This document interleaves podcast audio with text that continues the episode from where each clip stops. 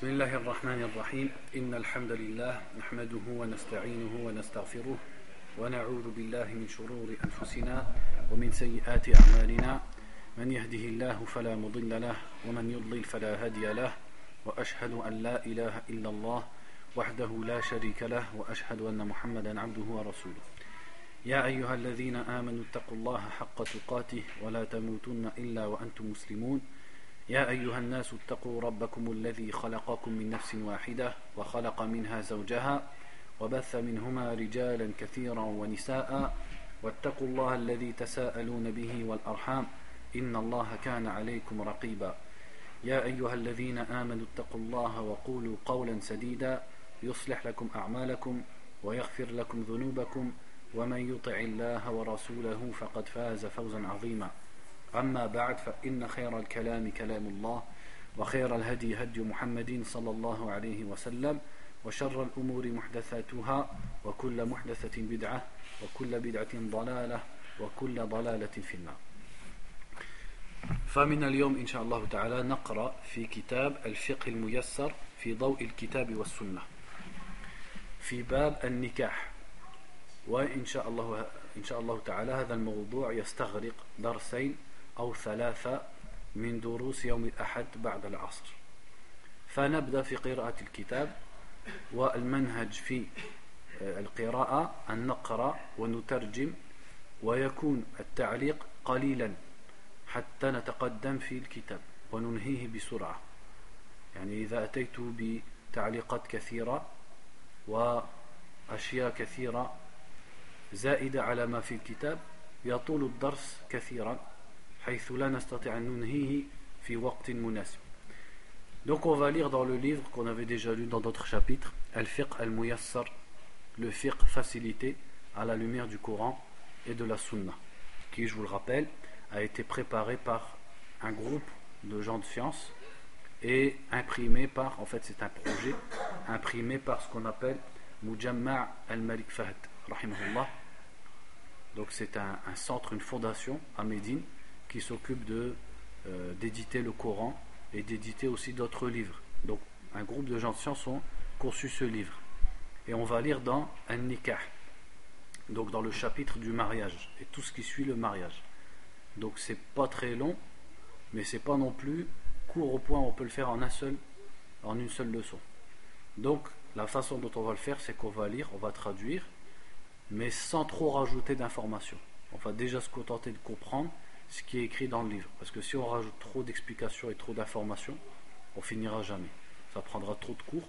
Et moi, je voudrais que ça dépasse pas trois cours parmi les cours du dimanche. فقال أو قالوا كتاب النكاح والطلاق ويشتمل على أحد عشر بابا الباب الأول في النكاح وفيه مسائل المسألة الأولى Donc, chapitre du nikah, c'est-à-dire du mariage, et du talaq, c'est-à-dire du divorce, qui comporte 11 chapitres.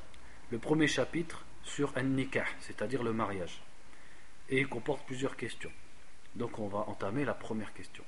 تعريف النكاح وأدلة مشروعيته فتعريف النكاح النكاح لغة الضم والجمع والتداخل يقال مأخوذ من تناكحة الأشجار إذا انضم بعضها إلى بعض أو من نكح المطر الأرض إذا اختلط بثراها هذا معنى النكاح وأصل معنى النكاح في اللغة هذا في اللغة ليس في الدين بل في اللغة Donc premièrement la définition de un nikah, le mariage. Donc un nikah, le mot nikah dans la langue arabe vient a comme sens al-jam' wa dam le fait de se regrouper, se réunir. Donc, par exemple, en arabe, ils disent Tanakahat al-asjar. Tanakahat al-asjar. Quand les arbres se mêlent les uns aux autres. Ou alors ils disent Nakaha al-mataru al-arb. Quand la pluie se mélange, et l'eau de la pluie se mélange à la terre. Ils disent Nakaha. Elle se mélange. Donc, ça a l'esprit, la signification de, du mélange et du fait de se regrouper. عقد يتضمن إباحة استمتاع كل من الزوجين بالآخر على الوجه المشروع. Et religieusement, c'est un aqd. Un aqd, c'est-à-dire un acte, un contrat, entre guillemets, un acte, un accord, qui fait que chacun des deux parties du couple, l'homme et la femme, peuvent jouir l'un de l'autre de la façon qui est licite. Donc il leur devient licite de profiter l'un de l'autre Par cet acte qui est le mariage. C'est cet acte qui rend ça licite. أدلة مشروعية النكاح والأصل في مشروعية النكاح الكتاب والسنة والإجماع يعني الأدلة على أن النكاح مشروع موجودة في القرآن وفي السنة يعني الحديث وكذلك دل عليه الإجماع يعني أجمع العلماء على ذلك فقد دل على مشروعية النكاح آيات كثيرة منها قوله تعالى فانكحوا ما طاب لكم من النساء مثنى وثلاث ورباع فإن خفتم ألا تعدلوا فواحدة أو ما ملكت أيمانكم. هذا في سورة النساء. وقوله تعالى وأنكحوا الأيام منكم والصالحين من عبادكم وإمائكم. هذا في سورة النور. ما معنى الأيام؟ قالوا تعليقا الأيام جمع أين يعني الأيام جمع المفرد أين وهو من لا زوج له من الرجال ومن لا زوج له لها من النساء يعني العزب الذي ليس له زوج أو المرأة التي ليست لها زوج Donc premièrement, ensuite ils disent les preuves de l'existence religieuse de, du fait que le mariage est légiféré, de l'existence religieuse du nikah, du mariage. Donc le mariage il est prouvé par le Coran, par les hadiths et aussi par l'ijma', c'est-à-dire l'accord et le consensus des ulama. Donc par exemple il y a le verset qui dit épousez ce que vous voulez comme femme, deux ou trois ou quatre. Et si vous craignez d'être injuste, alors une seule, ou profitez de vos esclaves. Ma malakat aymanukum. Ça c'est dans la sourate An-Nisa. Et le verset aussi qui dit euh, mariez les célibataires d'entre vous et les pieux parmi vos esclaves, hommes et femmes. Ibadikum wa imaikum, c'est-à-dire les esclaves hommes et les esclaves femmes. Donc ce verset encourage les musulmans à marier et à aider au mariage les célibataires, que ce soit parmi les gens libres ou parmi les esclaves. Le mot célibataire ici dans le verset c'est al-ayama, qui au singulier se dit al-aym. وأحاديث كثيرة منها حديث ابن مسعود رضي الله عنه عن النبي صلى الله عليه وسلم قال يا معشر الشباب من استطاع منكم الباءة فليتزوج فإنه أغض للبصر وأحصن للفرج ومن لم يستطع فعليه بالصوم فإن له وجاء. وجاء يعني قطع فإن له قطعا يقطع الشهوة. وهذا الحديث في صحيح صحيحي البخاري ومسلمين فقال صلى الله عليه وسلم يا معشر الشباب يخاطب الشباب من استطاع منكم الباءة؟ الباءة ما معنى الباءة؟ قالوا في التعليق النكاح والتزوج والمقصود هنا تكاليف الزواج ومؤنه. يعني أن يستطيع أن يتزوج جسديا وماليا وغير ذلك. فليتزوج فإنه أغض للبصر يعني يساعده في غض البصر وأحصن للفرج يبعده ويحفظه من الوقوع في الزنا. ومن لم يستطع فعليه بالصوم فإن له وجاء. وحديث معقل بن يسار رضي الله عنه أن رسول الله صلى الله عليه وسلم قال تزوجوا الودود الولود فإني مكاثر بكم الأمم.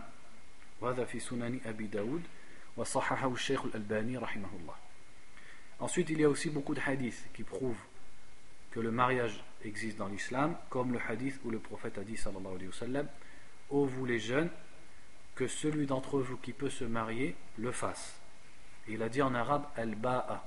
Al-ba'a, c'est le fait de se marier dans le sens en avoir la capacité. La capacité de tenir un foyer. Donc la capacité matérielle et aussi la santé. Celui d'entre vous qui peut se marier, qu'il se marie, car ça l'aide à baisser son regard et à préserver ses parties intimes, c'est-à-dire à ne pas tomber dans la fornication. Et celui qui ne peut pas, alors qu'il jeûne, car le jeûne coupe. Coupe, c'est-à-dire coupe son, désir. Ça lui coupe son désir. Ça, c'est dans les, deux sahih, de Bukhari et Muslim. Et un autre hadith où le prophète a dit, sallallahu alayhi wa sallam, épousez tazawwajul wadouda al-walud. Épousez la femme affectueuse, al-wadoud. Et al-walud, c'est-à-dire la femme féconde. Épousez la femme affectueuse et féconde, car je concurrencerai, ou alors je serai, je veux que ma communauté soit la plus nombreuse au jour du jugement. C'est-à-dire, je veux par vous être celui qui a la communauté la plus nombreuse. Ça, c'est dans les sunan d'Abu Daoud et Al-Nasai. وقد أجمع المسلمون على مشروعية النكاح. المسألة الثانية الحكمة في مشروعية النكاح. لقد شرع الله سبحانه وتعالى النكاح لحكم سامية يمكن إجمالها في الآتي أولا إعفاف الفروج إذ خلق الله تعالى هذا الإنسان وغرز في كيانه الغريزة الجنسية فشرع الله الزواج لإشباع هذه الرغبة ولعدم العبث فيها. ثانيا حصول السكن والأنس بين الزوجين وحصول الراحة والاستقرار. قال تعالى ومن آيته أن خلق لكم من أنفسكم أزواجا لتسكنوا إليها وجعل بينكم مودة ورحمة. هذا في سورة الروم. ثالثا حفظ الأنساب وترابط القرابة والأرحام بعضها ببعض. رابعا بقاء النسل البشري وتكثير عدد المسلمين ولنشر دين الله وخامسا الحفاظ على الأخلاق من الهبوط والتردي في هاوية الزنا والعلاقات المشبوهة هذه يعني ما تيسر من حكم النكاح Ensuite, la deuxième question, c'est la sagesse pour laquelle le mariage a été légiféré. Donc Allah Azzawajal a légiféré le mariage pour plusieurs sagesses. Premièrement, c'est pour préserver la chasteté. Parce qu'Allah a créé l'homme et la femme et a mis en eux un désir charnel. Donc pour pouvoir satisfaire ce désir charnel, il les a orientés vers le mariage, pour pouvoir accomplir ce et euh, assouvir ce désir. Et, et pour pas que ce désir les amène à faire n'importe quoi. Et pour le l'encadrer et le diriger vers quelque chose. Deuxièmement, c'est pour avoir le repos, la sérénité et ce qu'on appelle en arabe al-uns. Al-uns, c'est-à-dire le fait que l'homme il se sente bien avec sa femme et il trouve du réconfort avec sa, du réconfort avec sa femme et la femme elle trouve du réconfort c'est le contraire, si vous voulez, de, du fait de, se sentir seul. Al-uns. Al-uns, j'ai du mal à le traduire en français par un seul mot. Al-uns, en fait, c'est, c'est le contraire, justement, de la solitude. Quand la personne, elle est seule, elle se sent mal, elle, elle se sent toute seule. Al-uns, c'est le contraire. C'est de la, la compagnie, on peut dire la compagnie. C'est de là qui vient le mot insan, justement. Donc entre les deux époux et aussi le repos. Donc le repos, la sérénité, la tranquillité. Et ça, c'est tiré du verset qui dit Parmi ces signes, il est le fait qu'il a créé pour vous, de vous-même, des, époux, ou plutôt des épouses, pour que vous vous reposiez auprès d'elles. Et il a mis entre vous l'amour et la miséricorde. Donc ça montre que ça aussi, c'est une des sagesses. C'est pour l'amour et la miséricorde qu'il va y avoir entre l'homme et sa femme. Troisièmement, ansab, c'est-à-dire la préservation de l'ascendance des gens le fait de savoir qui est le père de qui et qui est la mère de qui, et qui est le parent de qui et qui est le cousin de qui, etc. etc. Et de préserver cette proximité et ce lien de parenté entre les gens. Et ça, c'est ce qui se défait quand on fait, euh, quand, quand la fornication elle se multiplie. Et ça, on le voit par exemple en France. En France, où le zina il est permis, il est, il est répandu, on connaît plein de personnes comme ça. Il ne sait pas qui c'est son père, ou alors son père, il sait plus ou moins qui c'est, mais il l'a jamais vu. Ou alors il ne sait pas qui est sa mère. Ou alors on l'a abandonné quand il est petit. Peut-être quand il va grandir, il va se marier avec une fille qui est sa sœur ou sa cousine. sa cousine, c'est rien, je veux dire sa sœur ou sa sœur de lait ou quoi que ce soit. C'est-à-dire c'est le désordre complet. On ne sait plus qui est le père de qui, qui est la mère de qui. Et moi personnellement, des histoires comme ça, j'en connais malheureusement des tas. Par exemple, dans l'endroit où j'ai vécu, dans le quartier où j'ai vécu, etc on voit des choses qui sont causées par la fornication, comme par exemple une personne euh, en fait il se rend compte que sa cousine c'est sa sœur. Ou qu'en fait son père c'est pas son père. Ça j'en ai connu des tas. Son père en fait c'est pas son père. Son père c'est un tel qui est là-bas à l'autre bout de la ville, euh, un mécanicien ou je ne sais quoi. Et il découvre ça plus tard. Donc imaginez-vous. Le désordre. On ne sait plus qui est le père de qui, qui est le cousin de qui. C'est du n'importe quoi. Et ça, ça arrive avec zina, avec la fornication. Alors que le mariage, justement, il préserve le fait que la personne, elle connaisse son origine, elle connaisse qui sont ses parents. Quatrièmement, le fait de faire que l'humanité se perpétue tout simplement. Et aussi le fait d'agrandir la communauté musulmane, faire que les musulmans ils soient nombreux, ce qui fait répandre en même temps la religion d'Allah. Et cinquièmement, c'est le fait de préserver l'éducation et la politesse et les comportements des gens, pour éviter qu'ils tombent dans la fornication et dans les mauvais comportements.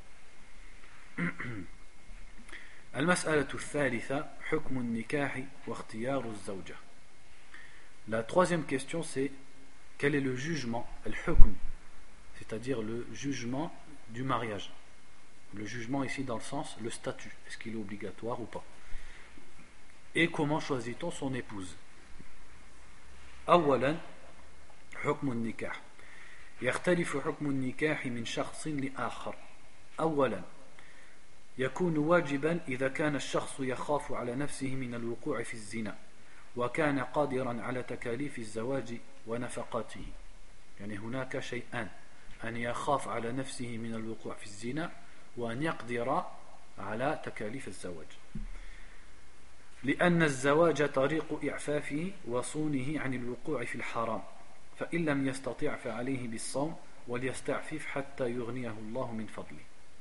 premièrement, le mariage dans un cas est obligatoire. Quel est ce cas? C'est le cas où, premièrement, la personne craint de tomber dans la fornication, et deuxièmement, peut et a les capacités de dépenser pour son mariage, c'est-à-dire de tenir un mariage. Parce que bien sûr, le mariage coûte de l'argent. Donc s'il en a les capacités et qu'il craint de tomber dans la fornication, il lui est obligatoire de se marier parce que c'est ça qui va le préserver de, de la fornication. Et s'il ne peut pas, tout simplement il doit jeûner et s'efforcer à rester chaste et à, lutter pour ne pas tomber dans la fornication. Jusqu'à ce qu'Allah le, l'enrichisse et lui donne de ses largesses. Donc là, entre parenthèses, ça c'est un conseil pour beaucoup de frères et beaucoup de jeunes, c'est qu'il ne faut pas forcément avoir de la haine ou s'énerver parfois quand des pères ils refusent de marier un jeune parce qu'il y a une incompréhension j'ai remarqué entre les jeunes et les, parents dans ces sujets là c'est que on voit beaucoup de jeunes qui demandent des filles. Par exemple on veut pas ou on, hésite. Pourquoi? Tout simplement parce qu'il est chez ses parents il n'a pas d'argent il n'a pas les capacités. Ni d'avoir une voiture ni d'avoir un logement ni rien du tout. Donc là il faut comprendre la personne qui va marier sa fille. C'est tout à fait logique que qu'il refuse. Parce que sa fille, si elle sort chez lui, c'est pour aller où? Si tu n'as pas de logement, si tu n'as pas de voiture, etc. Donc ça, il faut le comprendre. Mais ça, la personne, elle le comprend seulement quand elle-même, ensuite, elle a des enfants. Donc tous ces jeunes qui critiquent, les, les, parents et les, entre guillemets, les vieux, quand ils grandissent, après, ils comprennent. Parce que c'est logique. Il faut que le jeune il ait les capacités de se marier. On ne demande pas des châteaux et des palaces, mais la capacité, c'est-à-dire un foyer et tout ce qui est, euh, euh, ce qui est demandé dans la société où il vit.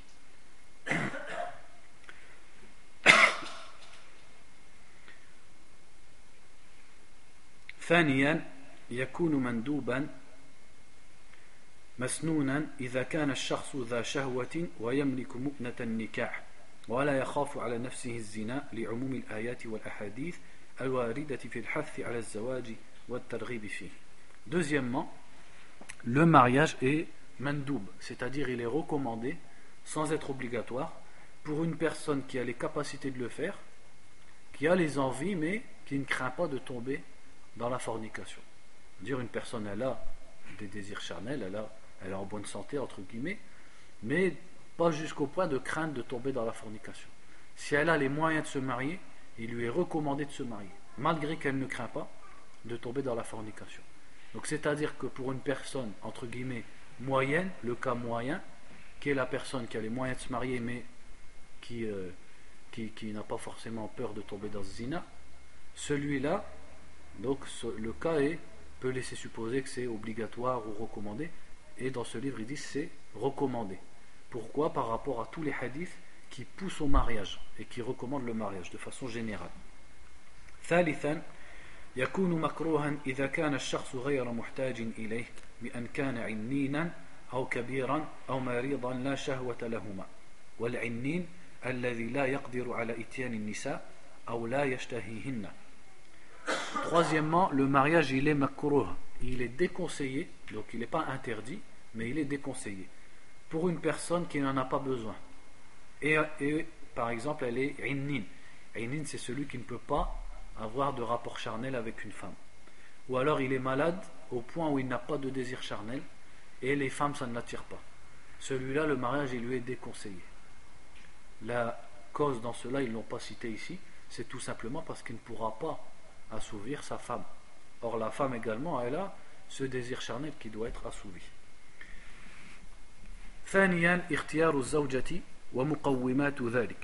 Donc deuxièmement, le choix de l'épouse et tout ce qui s'ensuit.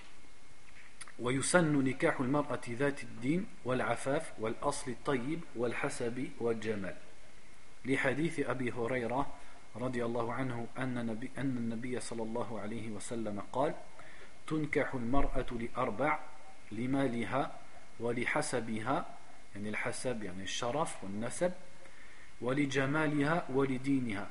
فاظفر بذات الدين تربت يداك. ما معنى تربت يداك؟ قالوا هنا في التعليق معنى تربت يداك أي افتقرت يدك والتصقت بالتراب وهي كلمة يراد بها الحث والتحريض لا الدعاء وهذا كان شائعا في كلام العرب في زمن النبي صلى الله عليه وسلم كقول رسول الله صلى الله عليه وسلم لمعاذ ثقلتك أمك. هل يقصد النبي صلى الله عليه وسلم هذا الكلام؟ لا هذا كلام من أجل أن ينتبه المخاطب بمعنى الحث والتحريض وحتى ينتبه لما تقول ويطبق نصيحتك فتقول مثلا ثقلتك أمك أو طربت يدك ولهم كلام آخر في ذلك. قاف ثقلت ثقلتك أمك. نعم. إن شاء الله يراجع إن شاء الله. ثقلتك أمك. فيحرص على ذات الدين في المقام الأول. يعني المقام الأول والوصف المقدم هو الدين التدين. ويجعل ذلك أساس الاختيار لا غيره. ويسن أيضا اختيار الزوجة الولود لحديث أنس رضي الله عنه عن النبي صلى الله عليه وسلم أنه قال تزوجوا الودود الولود فإني مكاثر بكم الأمم يوم القيامة. ولكن كيف تعرف أنها ولود؟ تنظر في تنظر في ماذا؟ في نساء بيتها أمها وجدتها خالاتها وغير ذلك. ويسن اختيار البكر لحديث جابر رضي الله عنه أن النبي صلى الله عليه وسلم قال له فهلا بكرا تلاعبها وتلاعبك؟ وهذا في آه قالوا هنا تقدم تخريجه. لا أجده يعني ما أستطيع أن أقول من أين الحديث. فهل بكرا تلاعبها وتلاعبك؟ إلا إذا كان هناك مصلحة ترجح نكاح الثيب فيقدمها على البكر ويختار الجميلة لأنها أسكن لنفسه وأغض لبصره وأدعى لمودته Donc ici il parle de comment choisir son épouse. Donc il dit ou ils disent plutôt, il est recommandé de se marier avec une femme qui est religieuse, zatuddin, c'est-à-dire qui est pratiquante dans la religion, et qui est chaste, et qui est d'une famille, d'une bonne famille, et qui a une bonne ascendance, et qui est belle. Donc ça, ce sont les critères. Donc c'est tiré du hadith où le prophète a dit, sallallahu alayhi wa sallam, on épouse une femme pour quatre choses, pour ses biens, c'est-à-dire sa fortune, ce qu'elle possède, pour son ascendance, c'est-à-dire sa noblesse, etc., pour sa beauté et pour sa religion. Mais à la fin, il a dit. Mais c'est c'est comme s'il disait réussis à, avoir celle qui a la religion, taribat yadak. Taribat yadak, ça veut dire que tes mains soient euh, dans la poussière. C'est comme une dua, que tes mains soient dans la poussière. Mais quand on l'entend comme ça, c'est une mauvaise dua. Mais c'était courant dans les paroles des Arabes à l'époque du prophète alayhi wa sallam, ce genre de paroles. Comme quand il a dit à Mu'ad, ka ummuk. Là il dit taribat yadak. Donc c'est une, parole qui en apparence est mauvaise, mais en vérité, c'est parce qu'il lui donne un conseil et il veut attirer son attention sur ce conseil et qu'il le mette en pratique. Alors il disait ce genre de parole. C'est comme pour éveiller la personne à qui on parle. Donc il a dit à la fin, quand il a cité les, différents critères, Irfar din. Essaye d'avoir celle qui a la religion. Donc, il doit être assidu à avoir une fille qui est dans la religion. Et il met ça, il met ce critère au premier degré dans son choix. Donc là, entre parenthèses, ça, ça montre aussi l'erreur que beaucoup de frères y font. Quand ils te disent, bah, moi je vais prendre une fille, euh, par exemple, qui fait la prière, qui est gentille, même si elle ne met pas le hijab, même si elle ne pratique pas trop la religion, et Inch'Allah, je vais la mettre dedans. Subhanallah. Le prophète, sallallahu alayhi wa sallam, tous les jours, il allait voir son oncle Abu Talib pour lui dire, dit La ilaha illallah, il n'a jamais réussi à lui faire dire. Et toi, tu me garantis qu'une fille, tu vas la mettre, soi-disant la mettre, comme ils disent, dans la religion. Ça, tu n'as aucune garantie. Donc, ce qui t'est demandé, c'est de prendre une fille qui est dans la religion. Pas qui sera, parce que qui sera, ça t'en sait rien. Prendre une fille qui est dans la religion et aussi qui est d'une bonne famille. Donc, c'est ce critère en premier qu'il faut mettre, c'est la religion. Donc, on regarde sa pratique de la religion. Ensuite, ils disent il est également recommandé de prendre une femme féconde. Parce que dans le hadith qu'on a déjà cité, le prophète a dit sallallahu alayhi wa sallam la femme affectueuse et féconde, car de cette façon, ma communauté sera la plus nombreuse au jour du jugement. Donc, comment il sait qu'elle est féconde, sa femme, ou cette femme plutôt?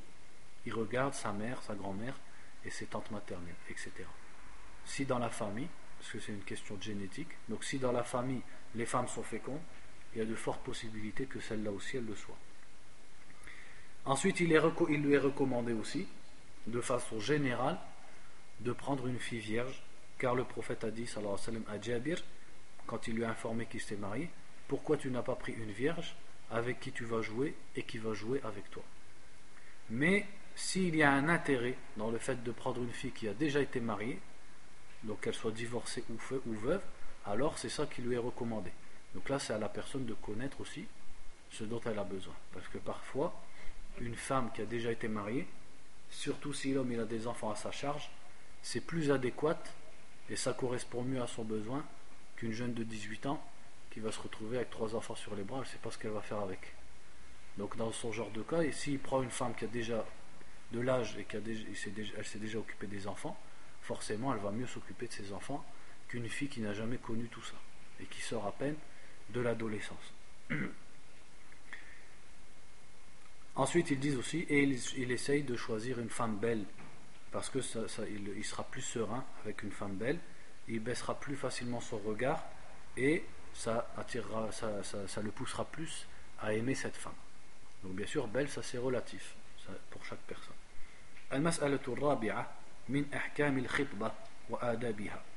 La quatrième question, c'est les règles de al-khidba. Al-khidba, et non pas al-khudba, c'est la demande en mariage. Et aussi les politesses à respecter dans cette chose. الخطبة هي إظهار الرغبة في الزواج بامرأة معينة وإعلام وليها بذلك يعني أن تخبر ولي البنت أنك تريد نكاحها تريد أن تتزوجها هذا يسمى خطبة هذا مشروع ومن أحكام الخطبة وآدابها أولا تحرم خطبة المسلم على خطبة أخيه الذي أجيب لطلبه ولو تعريضا وعلم الثاني بإجابة الأول لقوله صلى الله عليه وسلم لا يخطب لا يخطب الرجل على على على خطبة أخيه حتى ينكح أو يترك. وهذا في صحيح البخاري. وذلك لما في التقدم للخطبة من الإفساد على الأول وإيقاع العداوة Donc al-khitba, ce qu'on appelle al-khitba, c'est la demande en mariage. C'est le fait d'informer, qu'un homme informe le tuteur et la famille d'une fille qu'il veut se marier avec elle. On appelle ça al-khitba. Donc al-khitba, la demande en mariage, a des règles à respecter et des comportements à respecter. Premièrement, il est haram, il est interdit de demander une fille qui a déjà été demandée par un autre musulman et à qui on a répondu. Donc ici, ils ont bien précisé à qui on a répondu. C'est-à-dire que s'il est parti demander la fille et on lui a dit qu'on était d'accord. Donc ça, c'est pas le mariage, on lui a juste dit qu'on était d'accord. Quand on lui dit qu'on est d'accord, ça ne veut pas dire qu'on lui a marié. Mais on lui dit qu'on est d'accord, par exemple, pour telle date, etc. Même, c'est-à-dire même avec une insinuation. Même si on ne lui a pas dit clairement, il est interdit à un autre de venir après et de demander la fille. Ça, c'est logique. Parce que tu vas gâcher l'affaire du premier. Et en plus, ça va créer de la haine et de l'inimitié entre les membres de la communauté musulmane et des problèmes. Donc, ça, c'est la première chose qu'ils ont cité ici. Et dans le hadith, le prophète a bien dit, sallallahu alayhi wa sallam, qu'un homme ne demande pas une femme au-dessus de la demande de son frère. C'est-à-dire, si on traduit correctement, qu'un homme ne demande pas une femme alors qu'elle a déjà été demandée par son frère, jusqu'à ce qu'il se marie avec elle ou qu'il la délaisse, qu'il délaisse cette affaire. Et ça, c'est dans Sahih al-Bukhari. ثانيا يحرم التصريح بخطبة المعتدة البائن لقوله تعالى ولا جناح عليكم فيما عرضتم به من خطبة النساء فيجوز له التعريض كأن يقول وددت أن ييسر الله لامرأة صالحة. يعني هذا ليس صريحا. يقول أمام هذه المرأة المعتدة البائن مثل البائن التي توفي زوجها مثلا فهي لا تزال في عدتها قبل أن تتزوج. فهو يقول هو يرغب في زواجها ولكن هي ما, زال ما زالت معتدة.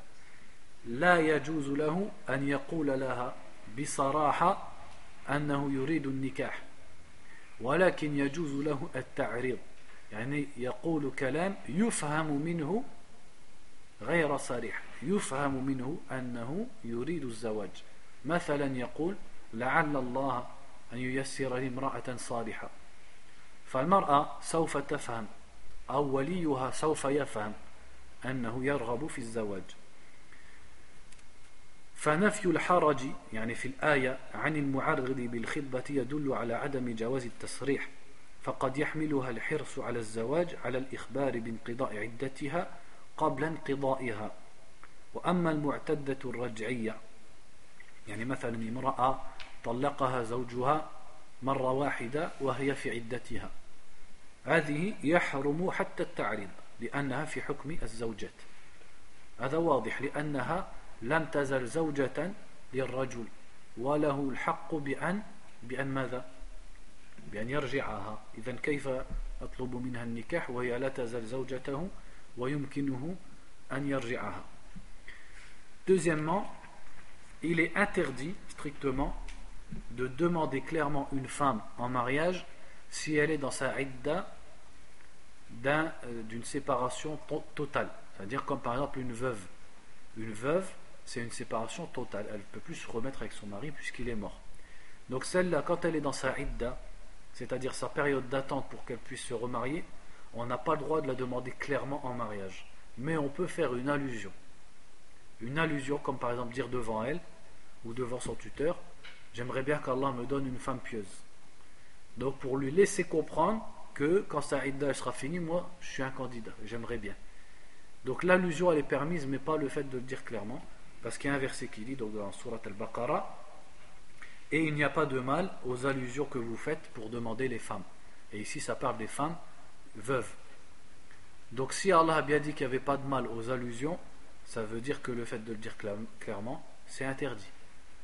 Par contre, une femme qui est dans sa idda et que son mari peut reprendre, comme par exemple il l'a répudiée la première fois ou alors la deuxième fois et elle est toujours dans sa idda, et donc logiquement elle est toujours chez son mari et il peut la reprendre quand il veut, celle-là on n'a pas le droit ni de la demander clairement, comme la veuve, ni non plus de faire une allusion, c'est logique, puisqu'elle est toujours considérée comme étant sa femme, tant que sa n'est pas passée, et il a toujours le droit, le droit de faire ar-raj'a, c'est-à-dire de lui dire Tu es à nouveau ma femme, je te reprends.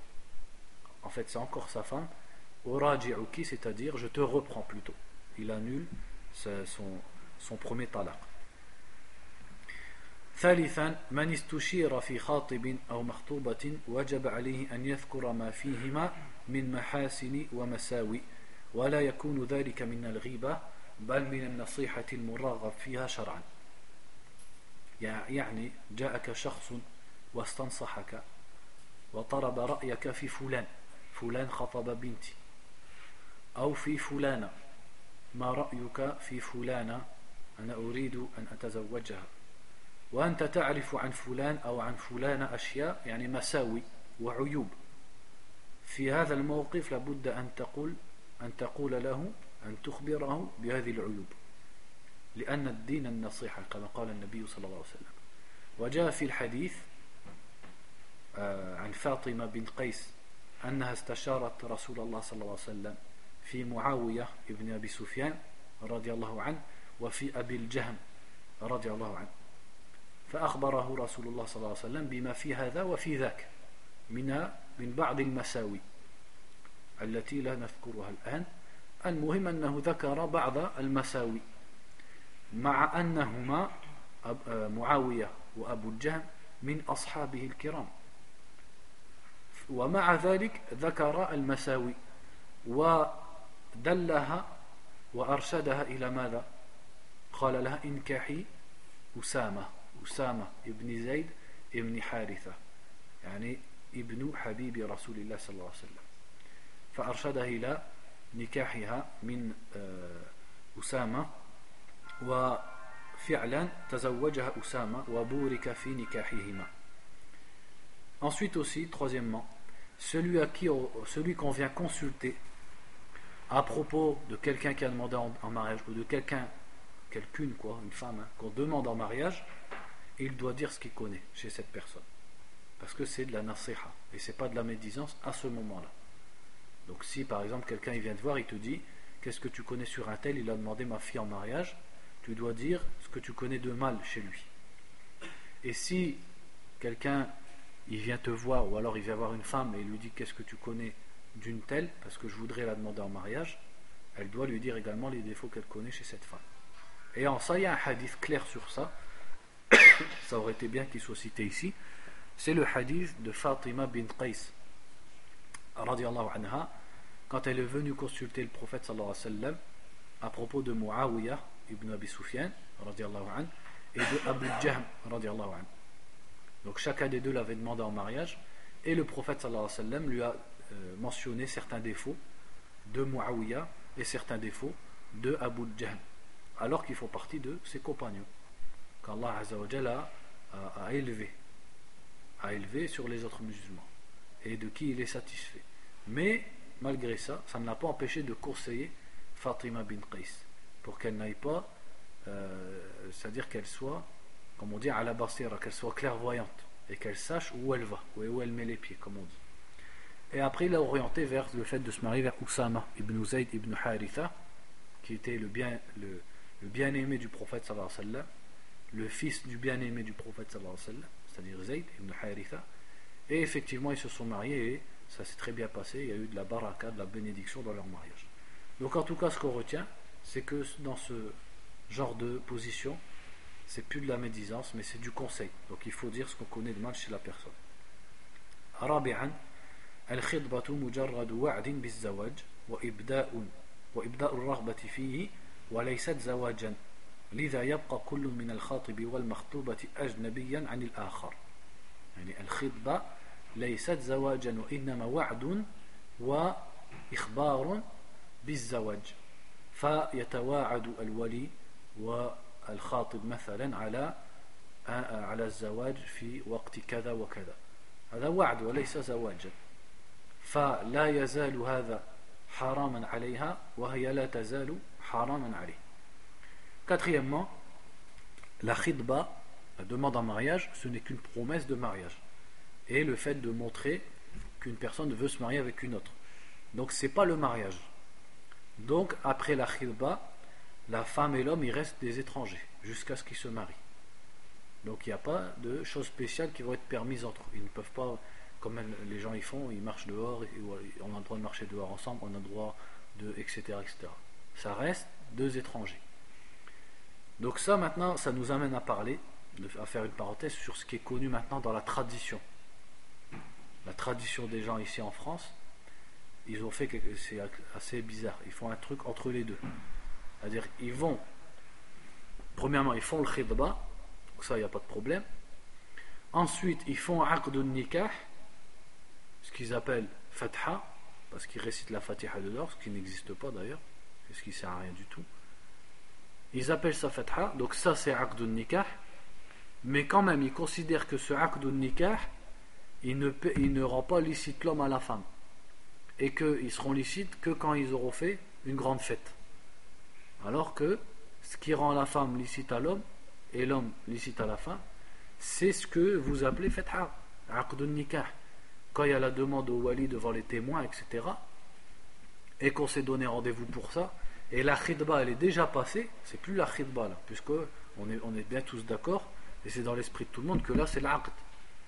À ce moment-là, l'homme et la femme ils sont licites l'un pour l'autre. Donc si, à la limite, si les gens ils veulent pas que leur fille elle sorte avec le garçon dehors avant que tout le monde le sache, eh ben qu'ils fassent ce qu'ils appellent le fetha quelques jours avant ou le jour où ils vont faire leur fête. Parce que les gens c'est ça qu'ils craignent. C'est qu'ils se disent ouais mais ils vont marcher dans la rue, on n'a pas encore fait la fête, les gens ils savent pas encore. Eh bien fais ça trois jours avant ou le jour même, etc. C'est ça le, la solution. Mais le fait de marier deux personnes et après qu'elles restent chacune chez elles et de leur dire vous n'avez pas le droit de vous, voir ou alors vous avez juste le droit de marcher ensemble dehors, ça c'est quelque chose de nouveau, c'est n'importe quoi. À part si c'est un chat, ça c'est autre chose. Mais les gens, c'est pas un chat, eux ils conçoivent ça comme ça. Et ils prennent le acte, c'est-à-dire l'acte de mariage, ils le prennent comme des fiançailles. Et ils considèrent le mariage le jour de la fête. C'est-à-dire que c'est pour eux c'est la fête qui va rendre la personne licite à l'autre. Donc tout ça, c'est des mauvaises compréhensions. Et si effectivement ils veulent que ce soit après la fête que euh, l'homme y vive avec la femme, et eh ben, qu'il fasse le mariage le jour de la fête, tout simplement, comme certaines personnes y font, et il n'y a plus de problème.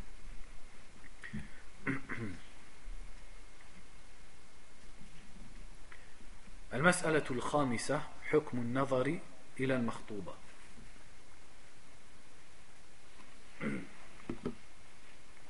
La cinquième question ici, c'est le statut du fait de regarder la femme qu'on demande en mariage, al-martouba. من أراد أن يخطب امرأة يشرع ويسن له النظر إلى ما يظهر منها عادة كوجهها وكفيها وقدميها. Entre parenthèses, pour ce qui concerne le khidba, le khidba, comme on a vu, elle a certaines règles. Après, c'est sûr que la khidba, d'une société à une autre et d'un peuple de musulmans à un autre, elle va y avoir des, certains adab, certains, euh, certaines choses, certaines coutumes en, vérité qui ne sont pas contradictoires avec la religion.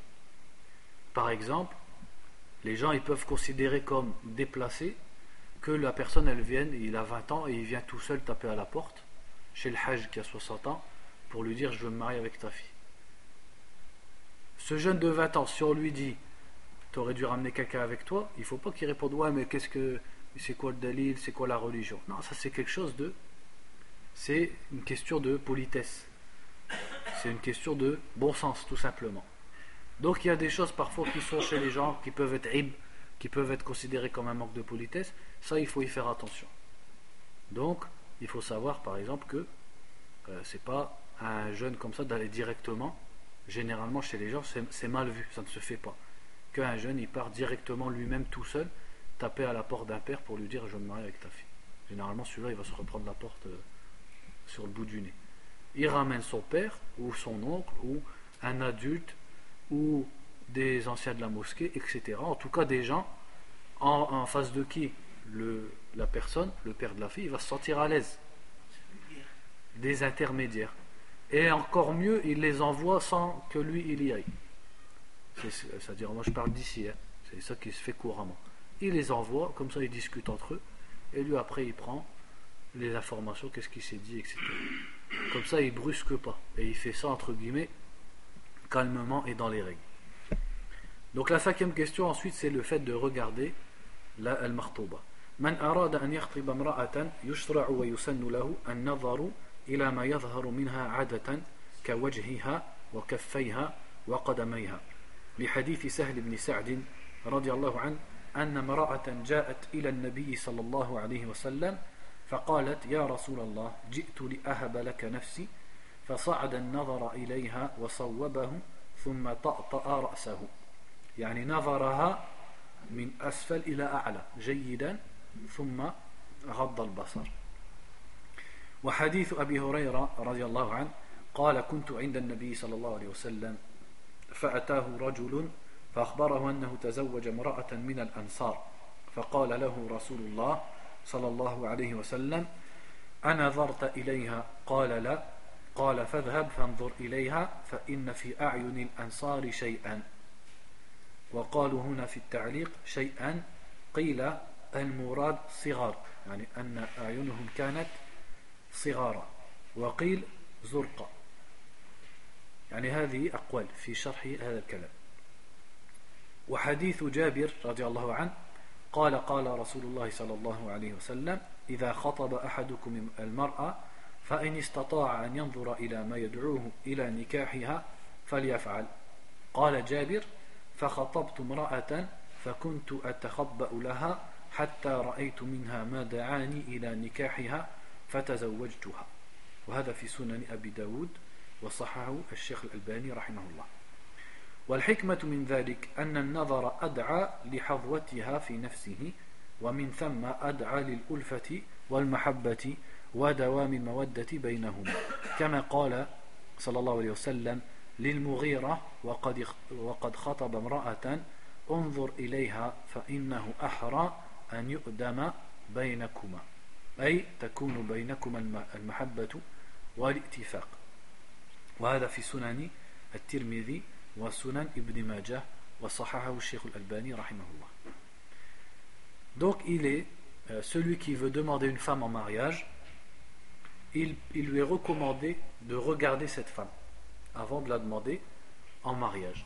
C'est-à-dire qu'il la regarde et qu'il voit comment elle est.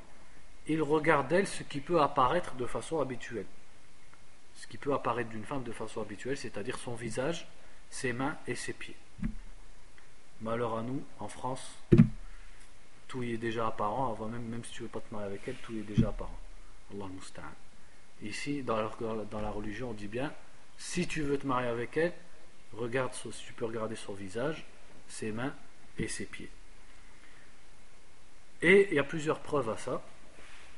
Donc, premièrement, le hadith qui dit qu'une femme est venue voir le prophète sallam et elle lui a dit Je suis venu m'offrir à toi. C'est-à-dire, elle voulait se marier avec le prophète sallam. Donc, le prophète, il l'a regardé de haut en bas. Il l'a bien regardé et ensuite il a baissé son regard. C'est-à-dire, une fois qu'il a vu ce qu'il avait à voir, il a baissé son regard sallam. Et le hadith aussi nous dit que finalement il ne s'est pas marié avec elle. Il lui a bien dit qu'il n'avait pas, euh, il ne voulait pas se marier avec elle, tout simplement. Ça c'est dans les deux sahih. Et aussi le hadith d'Abu Huraira qui dit qu'il était avec le prophète sallallahu alayhi wa et un homme est venu et il a informé qu'il s'est marié avec une femme des Ansar, c'est-à-dire une femme de Médine. Et le prophète sallallahu alayhi wa lui a dit Est-ce que tu l'as vu?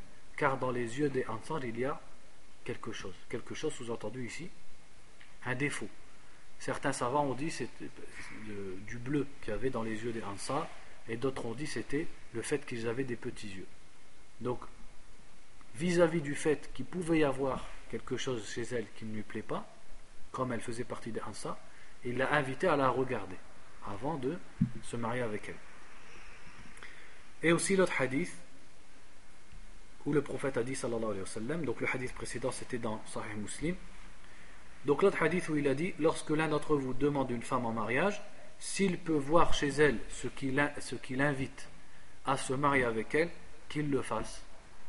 Et Jabir qui a rapporté ce hadith a dit, et moi j'ai demandé une femme en mariage, et je me cachais pour essayer de la voir, jusqu'à ce que j'ai vu d'elle ce qui m'a invité et poussé à me marier avec elle, et je me suis marié avec elle. Mais j'attire grandement votre attention sur le fait que Jabir, qu'est-ce qu'il a dit? Il a dit J'ai demandé une femme en mariage. Et après, il se cachait pour, entre guillemets, l'espionner. Qu'est-ce qu'il a fait avant? Il a demandé en mariage. C'est-à-dire, est-ce qu'il voulait se marier avec elle ou c'était juste une femme qui passait dans la rue? C'était quelqu'un qu'il avait dans l'esprit qu'elle soit sa femme. Donc c'est quand il y a un rahba, quand il y a le désir, quand la personne elle a réfléchi, elle a, elle a tout calculé entre guillemets, et elle en est arrivée à la conclusion que cette femme elle lui conviendrait, qu'il veut se marier avec elle, là d'accord il cherche à la voir. Et il va peut-être aussi, comme les gens ils appellent ça maintenant, faire le muqabala, chercher à la voir avec en présence de son frère ou son père, etc. Ou même dans la rue. Il va essayer de la regarder pour voir un peu est-ce qu'elle lui plaît et est-ce qu'il a envie de se marier avec elle ou pas. Pas comme beaucoup de frères ils font maintenant, ils sortent dans la rue et dès qu'il y a un hijab qui passe, ils regardent. Ils, regardent toutes les femmes en disant Ah, mais moi c'est parce que je cherche à me marier. Ça, c'est pas une excuse, sinon ça ressemble plus à rien. Des célibataires, il y en a plein. Si tous les célibataires ils s'amusent à regarder toutes les femmes voilées, bah, ça ressemble plus à rien. C'est pas ça le but. C'est pas ça le sens du hadith. Parce qu'il y a beaucoup de frères qui font ça. Ils me disent Ouais, bah, je dès que je vois une fille voilée, bah, je la regarde de haut en bas, il, la scrute bien, de long en large. Et il dit Parce que je veux me marier. Cette fille, tu la connais pas, tu n'es pas intéressé par elle, tu sais pas qui c'est. Donc d'abord, il faut que tu entendes parler d'une fille, que tu la connaisses. C'est-à-dire, quand je dis tu la connais, tu sais qui elle est, tu es intéressé par elle, pour que ensuite. Donc il faut d'abord qu'il y ait quelque chose avant. Sinon, on s'amuse à regarder tout le monde et ça ressemble plus à rien. On va, presque regarder plus les femmes que celui qui veut pas se marier. Donc il faut bien comprendre ce hadith. on regarde, c'est quand il y a déjà une rahba, quand il y a déjà quelque chose avant. Et ça, c'est un, conseil c'est que le muqabala, elle se fasse après toutes ces, tous ces renseignements et toutes ces négociations. C'est-à-dire, il se renseigne sur la fille, il se renseigne sur sa famille, il se renseigne sur son caractère, est-ce qu'elle lui conviendrait? S'il voit qu'elle lui conviendrait, là, il va chercher à la voir. Comme ça, c'est la dernière étape. Et si vraiment elle lui plaît pas, il laisse tomber.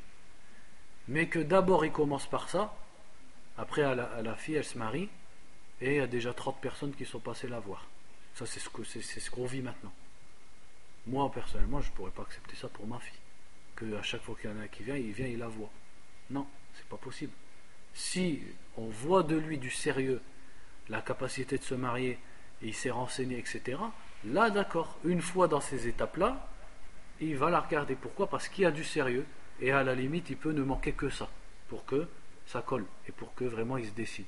Donc là, oui, comme une dernière étape, pour concrétiser tout ça, on fait cette muqabala.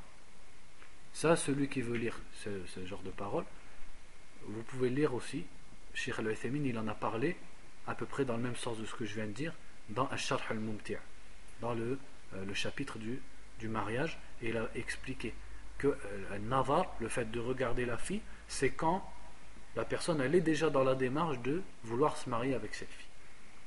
C'est pas à chaque fois que on entend parler d'une fille, on va l'espionner dans la rue ou alors la voir tout de suite. Wallahu. Aussi pour la faïda, euh, une fois j'avais demandé à Sheikh Mohammed ibn Ramzan quand il était venu ici, Al-Hajiri, je lui avais parlé du fait que en France, donc les, frères, les sœurs, ils font ce ce qu'ils appellent muqabala, donc ils se rencontrent, et dans la muqabala, ils discutent. Et moi, quand je lui ai dit ça, c'est-à-dire dans le sens où c'était mal vu, quoi. Et lui, il m'a dit, la religion sur ça, elle est large, c'est-à-dire il n'y a pas quelque chose de précis, alors ce qui est large, on ne va pas le serrer. S'ils ont pris cette habitude, que la fille, elle est là avec son père ou son frère, et qu'il y a un échange de renseignements et de questions, ben, y a pas, si c'est comme ça que les gens ils sont habitués, il n'y a pas de mal. C'est comme ça qu'il m'a répondu, Hafizahullah. Wallahu a'lam. Donc ça c'est le hadith de Jabir. Donc dans le hadith de Jabir, j'attire bien votre attention sur le fait que Jabir, avait déjà demandé la femme en mariage avant qu'il raconte qu'il se cachait pour la voir. Et ce hadith, il est dans les sunan de Abi Daoud. Ensuite, ils disent ici dans le livre, la sagesse qu'il y a dans cela, c'est le fait que s'il regarde sa femme, eh ben, c'est ça qui va l'attirer chez elle, et ça va, c'est plus à même de créer l'amour entre eux, une fois qu'ils se seront mariés et de perpétuer cet amour. Et le prophète a dit sallallahu alayhi wa sallam à Al-Mughira qui avait demandé une femme en mariage, regarde-la car c'est plus à même de perpétuer l'amour et euh, l'accord entre vous. المسألة السادسة شروط النكاح وأركانه La sixième question, c'est les conditions du mariage et les piliers du mariage. أولا شروط النكاح. يشترط في النكاح الآتي أولا تعيين كل من الزوجين. فلا يصح عقد النكاح على واحدة لا يعينها. كقوله زوجتك بنتي. إن كان له أكثر من واحدة. أو يقول زوجتها ابنك. إن كان له عدة أبناء. بل بد من تعيين ذلك بالاسم كفاطمة ومحمد أو بالصفة كالكبرى والصغرى. Donc là maintenant on parle des conditions et des piliers du mariage. Donc en ce qui concerne les conditions du mariage, premièrement, c'est le fait de désigner les deux époux. Donc euh, celui qui marie sa fille ne dit pas je te marie ma fille alors qu'il en a plein, par exemple. Il faut qu'on sache laquelle, de laquelle il parle. Donc il va la désigner, désigner par exemple par son prénom, Fatima. Ou alors il va dire ma fille la plus jeune, ma fille la plus grande. Il faut qu'on sache de qui on parle. Et c'est pareil pour l'époux.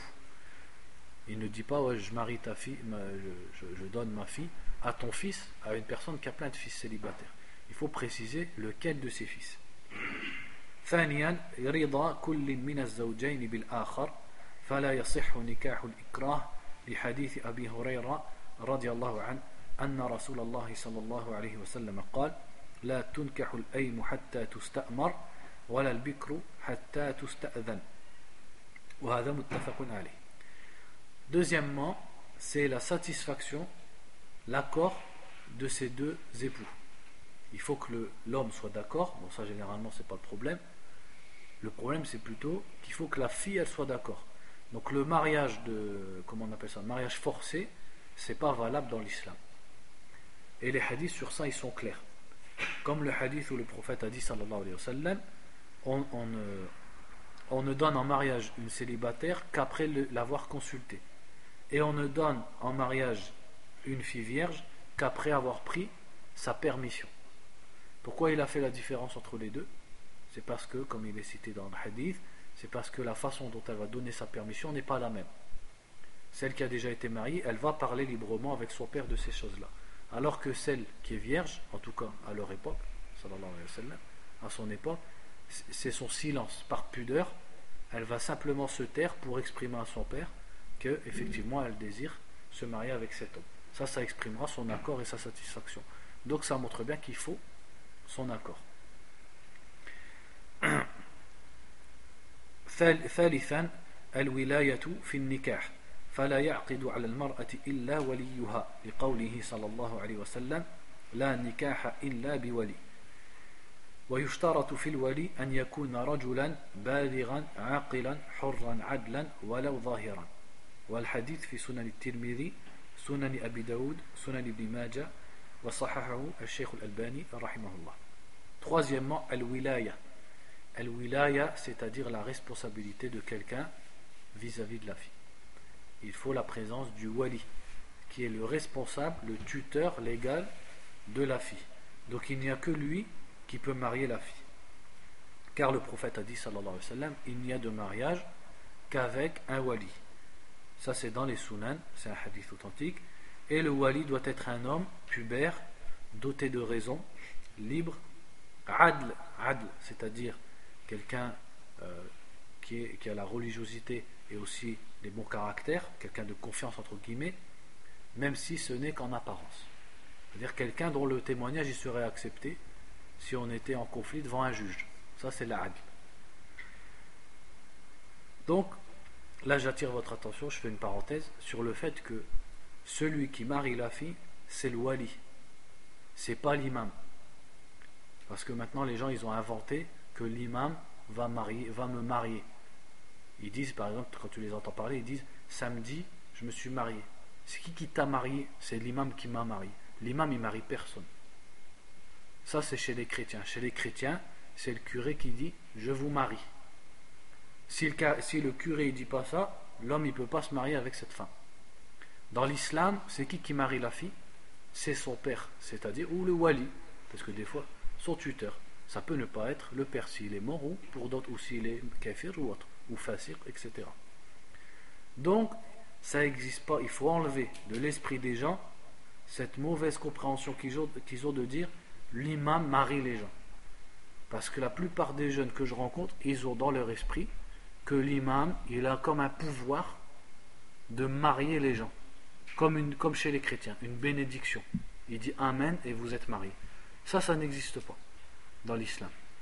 Le tuteur, c'est lui qui marie la fille, dans le sens où il dit à l'homme Oui, je te la donne comme femme. S'il dit ça, c'est là qu'ils sont mariés. Que l'imam soit là, qu'il soit pas là, qu'il soit d'accord, qu'il soit pas d'accord, la fille, et ça sera la femme du garçon.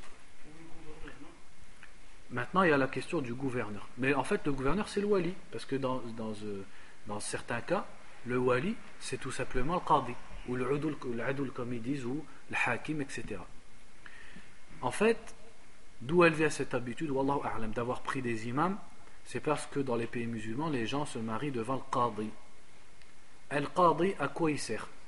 El qadi, il vérifie les conditions du mariage, que tout est présent. Il vérifie que les deux témoins sont des témoins fiables, valables. Il vérifie que le wali est bien le wali de la fille. Il vérifie par exemple l'accord de la fille, qu'elle veut vraiment se marier avec cet homme.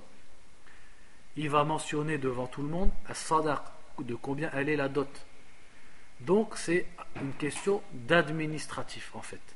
C'est pas dans le sens où le qadi est là pour donner bénédiction au mariage ou euh, rendre licite le mariage. C'est une question entre guillemets administrative. C'est-à-dire il est là, il vérifie les conditions et de là il peut permettre le mariage. Mais même dans ce genre de même dans, ce, dans cette forme, qui a marié la fille C'est toujours son père, c'est pas le qadi. Parce que si le père il veut pas, le qadi aussi il ne peut pas. Parce que c'est au père de marier sa fille. Sauf dans certains cas. Dans d'autres cas, mais là on parle du cas normal, où le wali c'est le père de la fille et il est digne d'être son tuteur. Sans, sans qu'il y ait de problème particulier, etc. Donc le qadi. Et les gens, donc des fois ils appellent ça aussi l'adul. Quand ils sont venus dans les pays européens, il n'y a plus de qadi, il n'y a plus rien. Donc ils ont pris l'imam à cette place.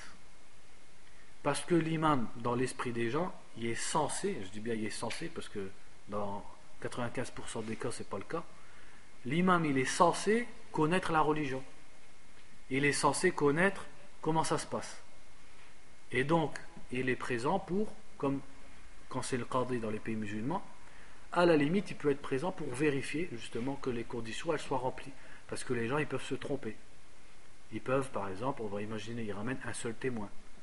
Ou alors ils ramènent le frère alors que le père de la fille est vivant, sans avoir demandé au père, etc. Ou alors ils ne mentionnent pas la dot, ils ne connaissent pas. Donc dans ce genre de cas, il y a une ma'na, il y a un sens au fait de ramener l'imam. Où il va faire en sorte que les choses se passent conformément à la religion. Mais il marie personne. C'est ça qu'il faut comprendre.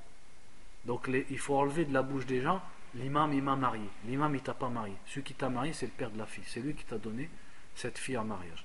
Donc l'imam il n'a pas un pouvoir de claquer des doigts ou de dire une formule magique parce que c'est ça que les gens y croient. Les gens y croient que l'imam est d'une formule et qu'avec cette formule vous devenez marié. Ça n'existe pas. Tout ce qui peut dire à la limite l'imam, et ça peut être quelqu'un d'autre que l'imam, il dit khutbatul haja. Inna alhamdulillah, nahmaduhu wa nasta'inuhu wa nastaghfiruh jusqu'à la fin de khutbatul haja. Comme on dit au début du Jumu'ah, il est dit dans les hadiths que dans Aqdun Nikah, le prophète sallallahu alayhi wa sallam, il disait ça. Voilà. eux, ils disent le Fatiha parce qu'ils lisent le Fatiha. Mais en vérité, normalement, c'est ça qu'il faudrait faire. C'est Khutbatul Haja. En tant qu'ouverture. Fatiha dans le sens, l'ouverture dans ce moment-là. Mais pas dans le sens Surat al-Fatiha. Comme les gens y font. Et les imams, ils ont profité de cette situation pour faire quoi? Eh bien, ils viennent, ils se mettent en groupe, hein, ils mangent bien. Après, quand ils ont plein de viande entre les dents, sans passer de siwak, ils récitent le Coran en groupe, comme le prophète il l'a jamais fait, sallallahu alayhi wa sallam. Et après, ils récitent des trucs, ils récitent le Fatiha, etc. Des fois, les conditions du mariage, elles sont même pas remplies. J'ai déjà vu des mariages, ou entendu parler plutôt, où les soi-disant tolba ils viennent, les conditions du mariage elles sont même pas valables et eux ils viennent et voilà ils ont marié la fille. Par exemple, c'est le frère qui est là. Le père, il est présent, on sait où il habite, ils lui ont même pas parlé, ils l'ont même pas appelé, ni rien du tout. comme ça, lui-même, le frère est venu, il a dit Je marie ma soeur. Alors que le père, on lui a même pas. Le père, il a toujours autorité sur sa fille. Si il est dans un pays lointain, on n'a plus contact avec lui, ou alors il a coupé avec la famille, ça c'est autre chose. Mais dans, ce cas, le père il est là, il parle à sa fille, il est au téléphone, etc. Et eux, comme, et, ou alors euh, euh, il n'y a pas de, de demande, il n'y a rien du tout. Donc des fois, en plus, ils sont même ignorants des conditions. Des fois, pas toujours. Donc ils font leur petite cérémonie là, et après, surtout, c'est quoi ce qui se passe? Ben, C'est la poche. Et là, il commence les doigts. Et plus tu, dis, plus, dit, plus tu donnes, plus il fera des doigts. Si tu donnes 20 euros, il va demander le Jannah. Si tu donnes 50, il va demander le Firdaus. Voilà, c'est ça qui se passe. Donc en vérité, il faut apprendre aux gens qu'est-ce que c'est que le mariage dans l'islam, comment il se passe, c'est quoi la sunna, comme ça ils arrêtent de se faire arnaquer par, par les arnaqueurs, par ceux qui mangent leur argent pour rien. Et combien j'en ai vu des imams, tu le vois imam dans une mosquée, il touche un salaire, mashallah, pour être imam, mais le samedi, tu le vois ni au Fajr ni l'Isha. Il est où l'imam Ah, je sais pas, on sait pas il où. Il est où Il est parti à 100 km avec son équipe, parce qu'il sait que là-bas il va se faire 100 euros, 200 euros, ou bah, parfois plus. Et en plus, ils n'ont pas honte. Ils disent aux gens à la fin du truc, ils disent Hein, donne. Ils le disent clairement. Et les gens, Sakin, ils sont là, Nia, ah, c'est pour que le mariage il soit valable, parce qu'il faut que l'imam il nous marie, il nous donne la bénédiction, euh, il faut les payer, c'est pour le bas, etc. Où ça? Euh, Ouais, s'ils n'ont pas fait la mairie. Ah ouais, si, mais. Ouais, mais ça n'empêche pas qu'ils peuvent. Ouais, mais c'est rien, ça ne va pas les empêcher. Ils vont attendre que la mairie elle fasse, euh, et puis ils le feront. Et puis ils le feront. En plus, le, truc dont je parlais tout à l'heure, de dire que une fois qu'ils sont mariés, c'est pas simplement le khidba, ils sont mariés, donc ça y est, ils sont mariés, ils peuvent vivre ensemble et tout. Les, imams qu'on voit généralement, euh, soi-disant bas qu'ils appellent, ils corrigent pas cette mauvaise compréhension. Ils disent pas aux gens qu'une fois l'aqd il est fait, ça y est, ils sont halal l'un pour l'autre. Ils laissent les gens dans leur mauvaise compréhension de dire que ça c'est l'aqd, il sert à rien, mais c'est quand on fera la fête qu'ils pourront habiter ensemble. Pourquoi ils n'ont pas corrigé ça chez les gens Alors que ad-din ou nasiha. C'est parce qu'il n'y a pas de nasiha dans tout ça. Il y a le flous, c'est tout ce qu'il y a. on cherche de l'argent.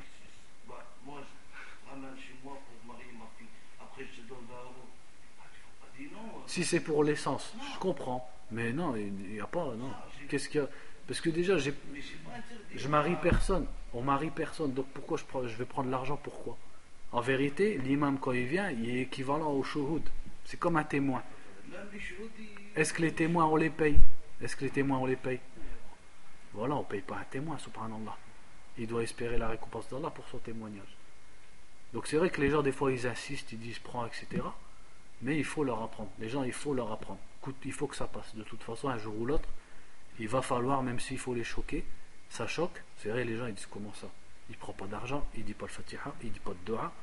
Mais à la fin, les gens ils se rendent compte qu'en vérité, eh ben, c'est mieux. Parce que quand ils se rendent compte qu'ils sont fait arnaquer sur tous les autres mariages, eh ben, finalement ils sont contents de découvrir ce que c'est que la sunna et qu'en vérité c'est facile. C'est très facile. Khutbatul haja, l'homme il dit à la fille, au tuteur, donne-moi ta fille en mariage. L'autre il dit oui, et ça y est, on est content. On dit les conditions, on dit la dot, voilà, un quart d'heure et c'est fini.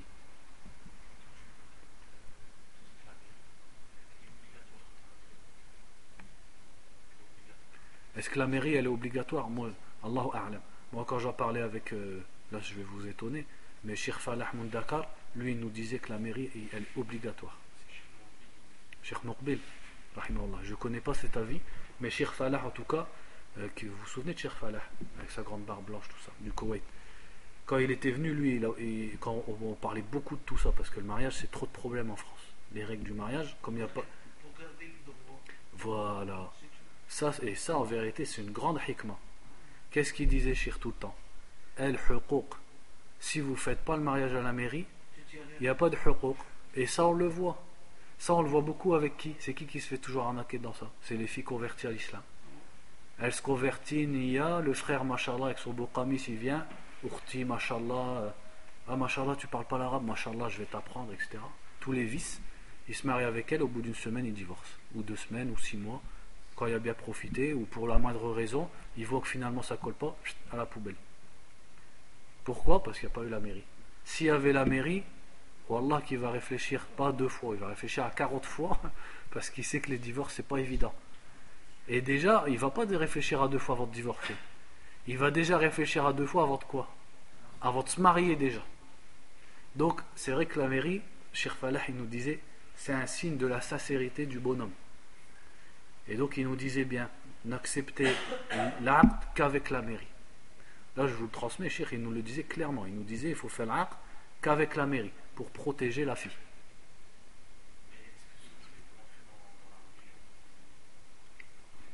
Bah, la religion, elle appelle à, ce qu'on appelle, dans la religion, il y a ce qu'on appelle al-masalih al-mursala, le fait de chercher al-maslaha. Et ça, c'est assez large, et ça, ça rentre dedans.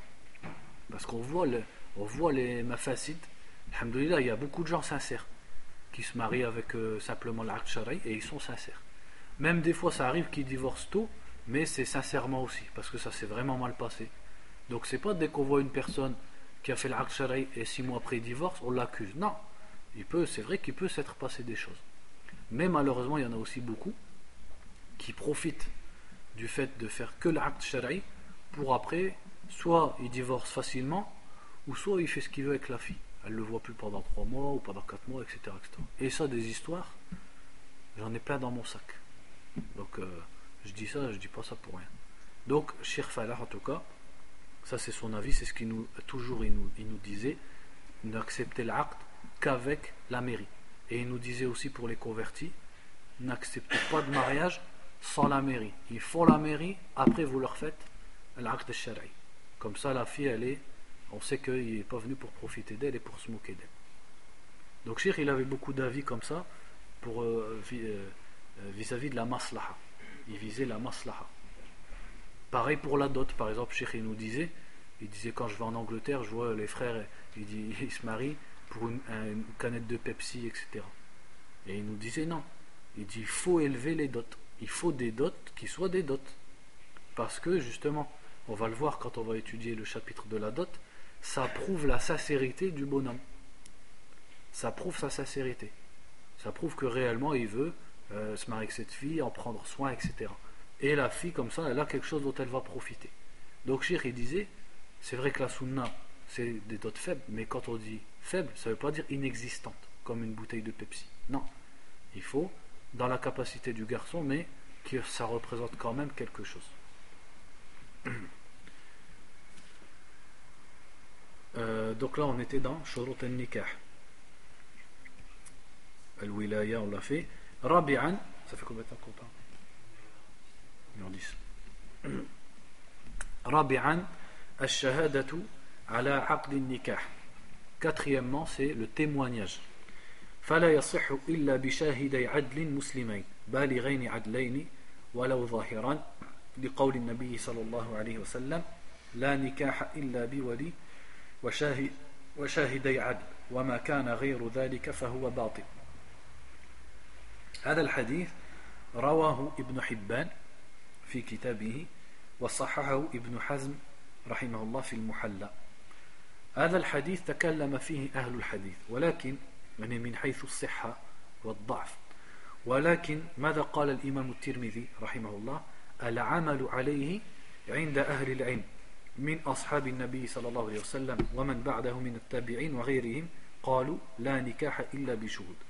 يعني حتى لو كان الحديث ضعيفا وربما هو ضعيف كما قلت لكم أهل الحديث تكلموا في هذا الحديث ولكن حتى مع ضعفه ولكن العمل عليه.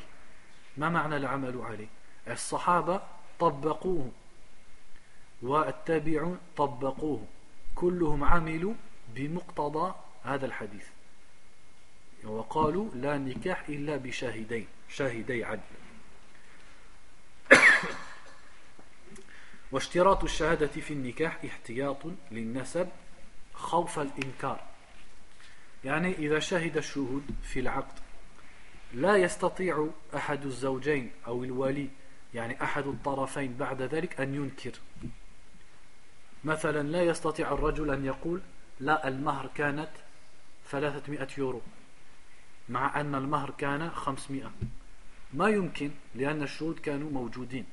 سوف يقولون لا نحن شهدنا وسمعنا أن أن المهر كذا وكذا. فالإنكار غير موجود. كذلك مثلا إذا ولدت يعني وضعت المرأة وقال الرجل لا هذا ليس ولدي أنا لا أعرف هذه ليست زوجتي. كيف نعمل بدون شهود إذا الشهادة لها حكم حكم كثيرة آه لكن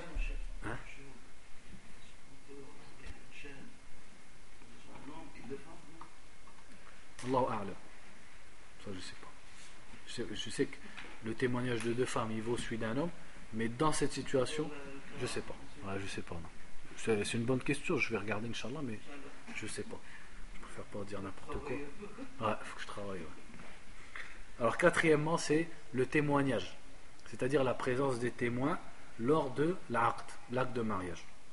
Donc, le mariage ne sera valable que s'il y a la présence de deux témoins adl.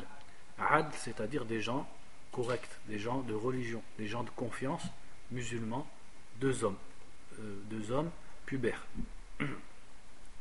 Donc, là aussi, on comprend qu'il ne faut pas forcément deux témoins du côté de la fille, deux, témoins du côté de l'homme. Comme les gens ils disent. Les gens ils pensent toujours, il faut deux témoins du côté de la fille, deux témoins du côté de l'homme. Non, il faut deux témoins. D'où qu'ils viennent, qu'ils soient du côté de la fille, du côté de l'homme, du côté du voisin, c'est pas grave. Il faut deux témoins, deux hommes musulmans en qui on a confiance, qui viennent assister au mariage. Et le prophète a dit, sallallahu alayhi wa sallam, ou aurait dit plutôt, dans un hadith, il n'y a de mariage qu'avec un tuteur et deux témoins justes. Et autre que cela n'est pas valable. Donc ce hadith, il est rapporté par Ibn Hibban, rahimahullah. Euh, Ibn Hazm, il dit qu'il est authentique, mais il y a beaucoup des, des, gens du hadith, des savants du hadith, qui disent qu'il n'est pas authentique. Mais même si on disait qu'il n'est pas authentique, Qu'est-ce qu'il a dit l'imam al-Tirmidhi Il a dit Al-amalu. C'est-à-dire, il a dit les sahaba, les tabi'in et ceux qui les ont suivis ont, agi ainsi. Et ils n'ont fait les mariages qu'avec des témoins. Et dans le fait qu'il y ait des témoins, il y a une sagesse. C'est le fait que c'est un ihtiyar, c'est une précaution. Si jamais il y a des problèmes par la suite, on ne pourra pas prétendre des choses ou renier des choses comme ça. Par exemple, si euh, la fille elle vient se plaindre que l'homme il lui a donné que 300 euros alors qu'elle avait demandé 500 et l'homme dit non moi je c'est 300 c'était pas 500 c'est pas vrai. Comment on fait? On n'est pas censé croire l'un ou l'autre. Donc s'il y a les témoins ils étaient là ils ont entendu ils ont témoigné il n'y a plus de problème. Ou alors comme ils ont dit ici dans le livre une femme elle accouche et l'homme il dit non moi je la connais pas je, ne sais pas qui c'est cet enfant il n'est pas de moi s'il n'y a pas eu de témoin au mariage, eh bien, comment elle va faire elle pour prouver que c'est son mari et qu'elle a des droits Donc c'est pour ça que le témoignage il a beaucoup de sagesse. ثالثا لا خامسا خلو الزوجين من الموانع التي تمنع من الزواج من نسب أو سبب كرضاع أو مصاهرة أو اختلاف دين ونحو ذلك من الأسباب Cinquièmement, c'est que dans les deux époux, il ne faut pas qu'il y ait quelque chose qui empêche et interdise leur mariage. Comme un naseb, c'est-à-dire la parenté, si par exemple il est frère et l'autre est les sœurs, donc bien sûr ils ne pourront pas se marier. Ça on le verra plus tard en détail. Ou alors al-musahara, c'est-à-dire qu'il y a un lien de parenté par le mariage entre eux qui fait qu'ils ne peuvent plus se marier entre eux ou alors al-rida, l'allaitement, le fait qu'il soit frère ou sœur, etc., de lait, ça on va le détailler plus tard aussi, ou alors le fait qu'il n'ait pas la même religion, comme par exemple le fait qu'une musulmane se marierait avec un quelqu'un qui n'est pas musulman. Donc là c'est interdit, sauf dans le cas où c'est l'homme musulman qui se marie spécialement avec une chrétienne ou une juive. Mais tous les autres cas empêchent le mariage. On va s'arrêter là. Ou alors on va faire arkan ou nikah quand même. Comme ça, on aura fini. أركان النكاح. Donc les piliers du mariage. وأركان النكاح التي بها قوامه ووجوده هي أولا العاقدان. وهما الزوج والزوجة الخاليان من موانع الزواج التي سبقت الإشارة إليها والآتي ذكرها في بحث المحرمات. Donc premièrement, c'est les deux les deux concernés par l'acte, l'homme et la femme, qui ne doivent pas être interdits de se marier à deux pour d'autres causes qu'on va voir plus tard. ثانيا الإيجاب وهو اللفظ الصادر من الولي أو من يقوم مقامه وكيلا بلفظ إنكاح أو تزويج Deuxièmement, al-ijab. Al-ijab, c'est la formule que le tuteur de la fille va prononcer, dont on comprend qu'il marie, qu'il donne en mariage, tazwij, il donne en mariage cette fille à l'homme. Donc en arabe, il faut que ce soit avec les termes comme inkah, ankahtuka iyaha, ou alors tazwij, zawajtuka binti, zawajtuka fulana. Voilà, ça quand on dit ijab wa qabul. Donc ça c'est une parole du wali. Il faut savoir, comme ils disent dans le madhab al-maliki, et c'est ça le haq, qu'il n'y a pas de formule spéciale. Comme les gens, des fois, ils croient qu'il y a une formule spéciale. Il n'y a pas de formule spéciale. Le principal, c'est qu'on comprenne. On comprenne qu'on parle ici de mariage et que le wali veut. Donc il peut dire euh, binti, Zawajtuka binti. Et ça peut être aussi dans une autre langue qui donne le même sens. S'il lui dit je te donne la main de ma fille, je te donne ma fille en mariage, c'est la même chose. Tout le monde comprend que c'est le mariage, même si c'est en français.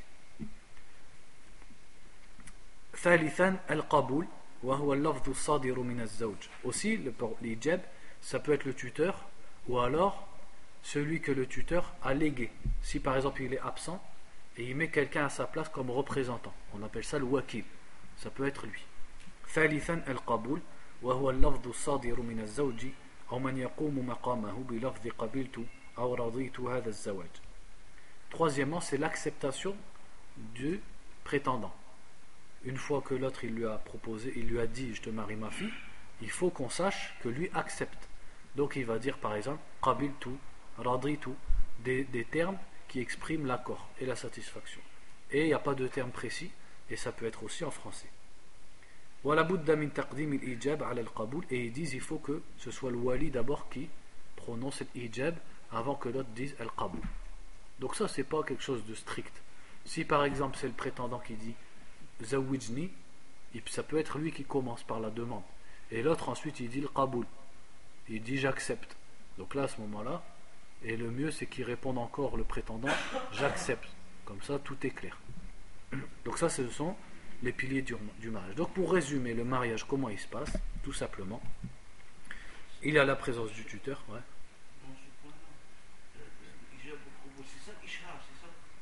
Non, l'ishar, non. L'ishar, l'i'lan. Non, l'i'lan, ça c'est autre chose. Ça c'est pas un rukn, c'est pas un chart. C'est un devoir, quoi. Je sais pas, ça dépend ce que tu veux dire par l'ishar. Pour moi, l'ishar, qu'est-ce que je comprends C'est Tu veux dire shuhud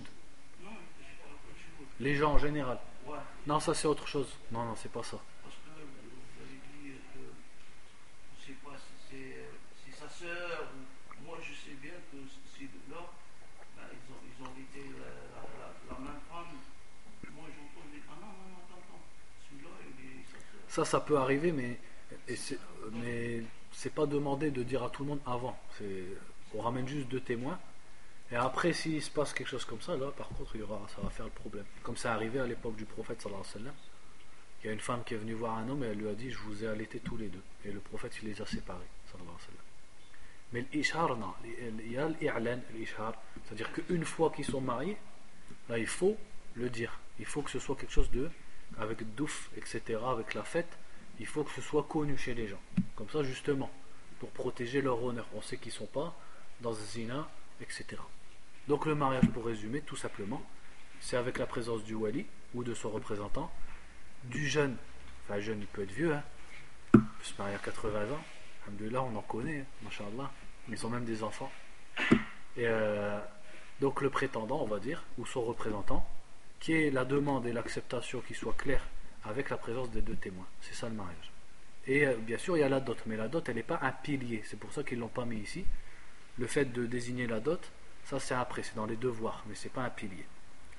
هذا والله أعلم وبارك الله فيكم وصلى الله وسلم على نبينا محمد وعلى آله وصحبه